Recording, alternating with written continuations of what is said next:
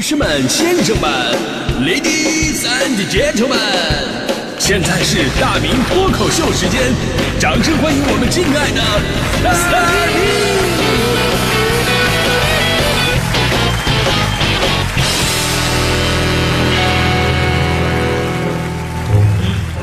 好，欢迎各位来到今天的大明脱口秀，我是大明。哎，我个人是非常痛恨伪科学的啊！为什么痛恨呢？不仅仅是因为现在伪科学的各种谣言呢，充斥着我们的眼球，微信推送各种什么啊，致癌、有毒、身亡、转疯了、震惊了，百分之九十九的人都该看。然后父母拿着这些东西，咔咔一顿教育。然后你说他们两句，哎呀，爸爸，你这都都不懂科学，这这这这伪科学，你知道吗？然后他们就突然给你装可怜了，哎呀，说那么多干啥呀，孩子，这都是为了你好啊！我说这都是次要的，真的，主要是因为什么呢？主要是因为伪科学真的伤害过我。我小的时候，我总是想当武林高手，就那会儿看有一本杂志，上面写着一篇文章，叫什么《科学练拳法》。啊，这个开篇呢就讲述了电视里边练的什么武功秘籍，立马变成武林高手，这都是假的。练武术一定要科学，循序渐进。哎呀，开篇这段话呀，说的我非常认同啊。看来我觉得这个是真的科学。然后他开始介绍了，就是科学练拳法怎么练呢？把一千张纸钉在墙上，每天打十拳，打完以后呢就撕掉一张纸，每天打十拳撕掉一张，剩最后一张纸的时候，你就可以把纸跟墙一起打穿了。呃，当时说的我心潮澎湃呀，一千张纸也就两年多时间啊。于是我就按照这方法练习，后来发现根本就用不了两年半，第二周的时候我就骨折了，我考试都没考了。所以这准确来说应该叫科学逃避考试法吧？这个。当然，我们说这个伪科学啊，跟伪科学本身还不一样。那有的呢，那种是你听着还真的像那么回事儿。其实没有科学依据啊，比方说什么电脑辐射伤害人体呀，螃蟹跟西红柿一起吃容易中毒啊。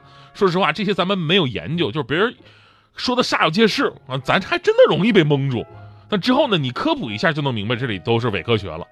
但是有的伪科学的存在啊，就是为了侮辱人类的智商，你甚至根本就不用考证，因为真的太奇葩了。比方说，昨天在热搜当中引发大家伙讨论的一位老师写的“煮熟的鸡蛋重新反生并孵出小鸡儿”的这么一篇论文。事情是这样的，说这个郑州某职业培训学校有一位老师，在他的论文当中啊，声称可以利用超心理意识能量方法，可使熟蛋反生孵小鸡儿，并把这段论文呢，呃，收录在《写真地理》期刊。说真的啊，这个熟蛋反生这个想象力，我甚至我还都能理解他。就可能煮成糖心蛋了呗，对不对？但是之后反生之后还能孵出小鸡儿来，你咋不说直接能孵出的是烧鸡呢？我觉得，就如果这个还需要我去查阅资料去证明他说的不对的话，我都对不起我的生物老师啊。除此之外呢，这位老师还有关于什么呃宏观物体隐形传输、物体穿屏越壁、呃熟绿豆反生发芽、意念照相等等相关的著作。呃，堪称个人的奇葩学术宇宙。那这一底到底是老师呢，还是法师呢？而且到底是什么怎怎么个毕业的，什么学位呢？这奇异博士吗？你是？而这类的论文是如何被录用刊发的？期刊的审稿人又是怎么审核的？学术的严谨性和这个规范性又何在呢？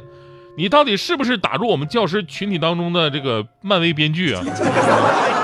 目前呢，这事儿的最新进展就是，郑州市人社局审批部门已经到学校进行调查了，对该校招聘幼儿脑开发教师疑似开展相关课程等等。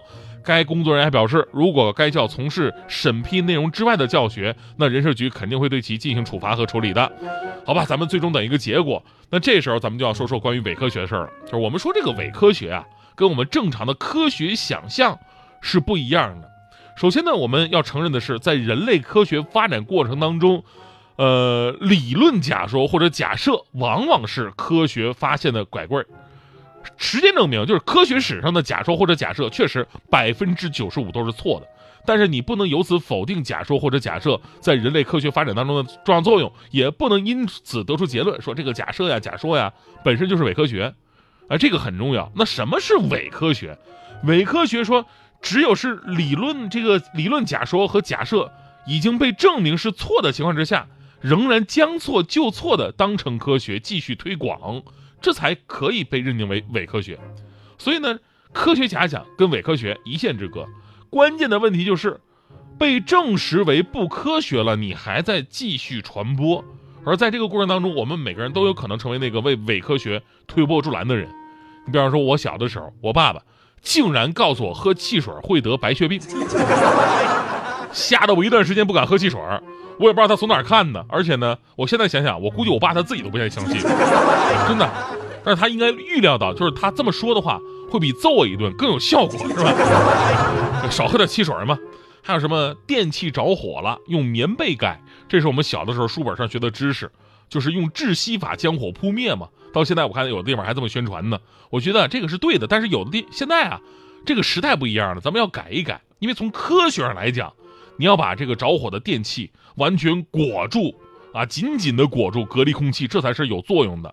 但是以前的棉被跟现在的棉被它不一样，以前那棉被大家伙盖过，经常能把你捂到窒息，真的，那家伙都是实心的。现在那棉被不一样了，都讲究什么轻薄啊、透气啊，这里边全都是空气。你拿现在棉被盖上去，那比往火里添柴的效果都好。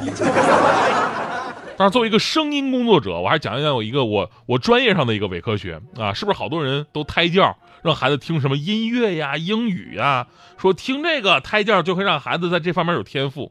还有咱们怀孕的女听众说，哎呀，我拿咱们的节目啊给宝宝宝听啊，我觉得这个是科学的啊，这个。咱们说这种声音胎教有没有用啊？我跟你说啊，如果播放的声音够大的话，胎儿确实可能会感知到外部的声响。但是胎儿的智力远远没有能够达到分辨外部声响是好是坏，甚至是内容的那么一个程度。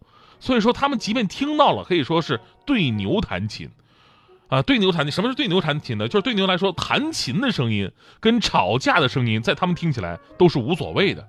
换句话说，你给胎儿播放的是音乐，但从胎儿的角度听起来呢，也许就是噪音。这个声音对胎儿有怎样的影响，是好是坏，没有任何的科学依据，更别提。还能所谓什么起到胎教的作用？他长大以后对在这方面有天赋啊？呃，这不会的。而现在炒作胎教呢，甚至已经超越人类范畴了。比方说，给葡萄酒听音乐，葡萄酒酿造好了，在酒桶里边陈化的时候呢，旁边放什么贝多芬的莫扎特呀，或者是爵士乐呀，然后这个声音会让葡萄酒产生愉悦感。这样的话，酿出来的酒你喝起来也会得到音乐般的享受。这酒卖的一般都挺贵。我就在想，那你要放这个《东北二人转》给酒听，那是不是还能喝出大碴子味来？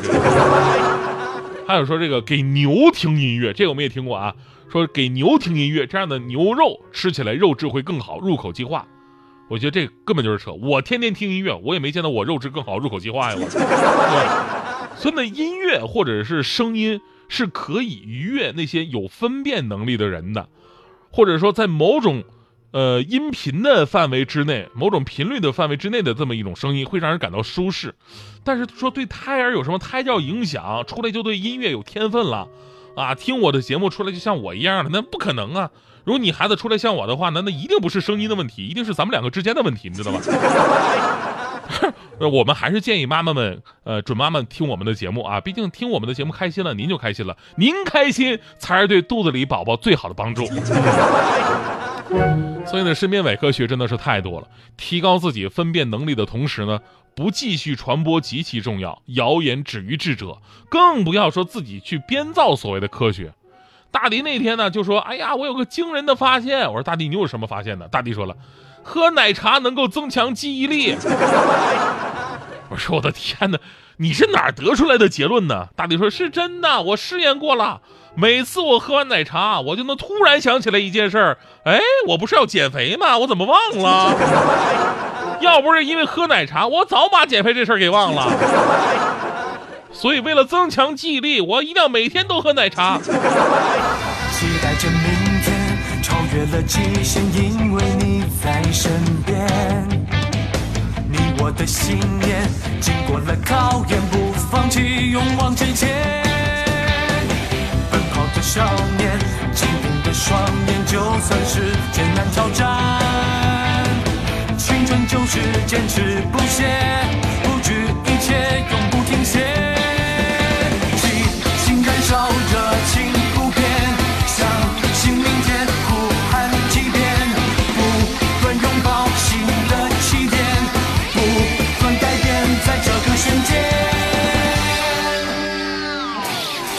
一束光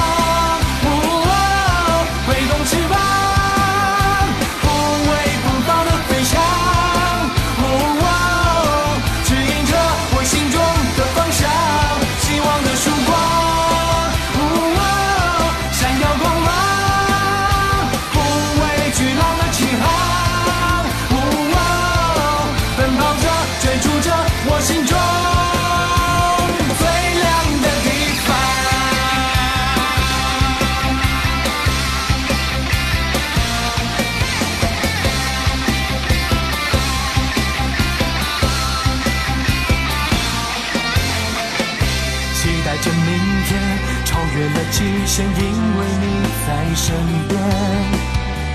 你我的信念，经过了考验，不放弃，勇往直前。奔跑的少年，坚定的双眼，就算是艰难挑战，青春就是坚持。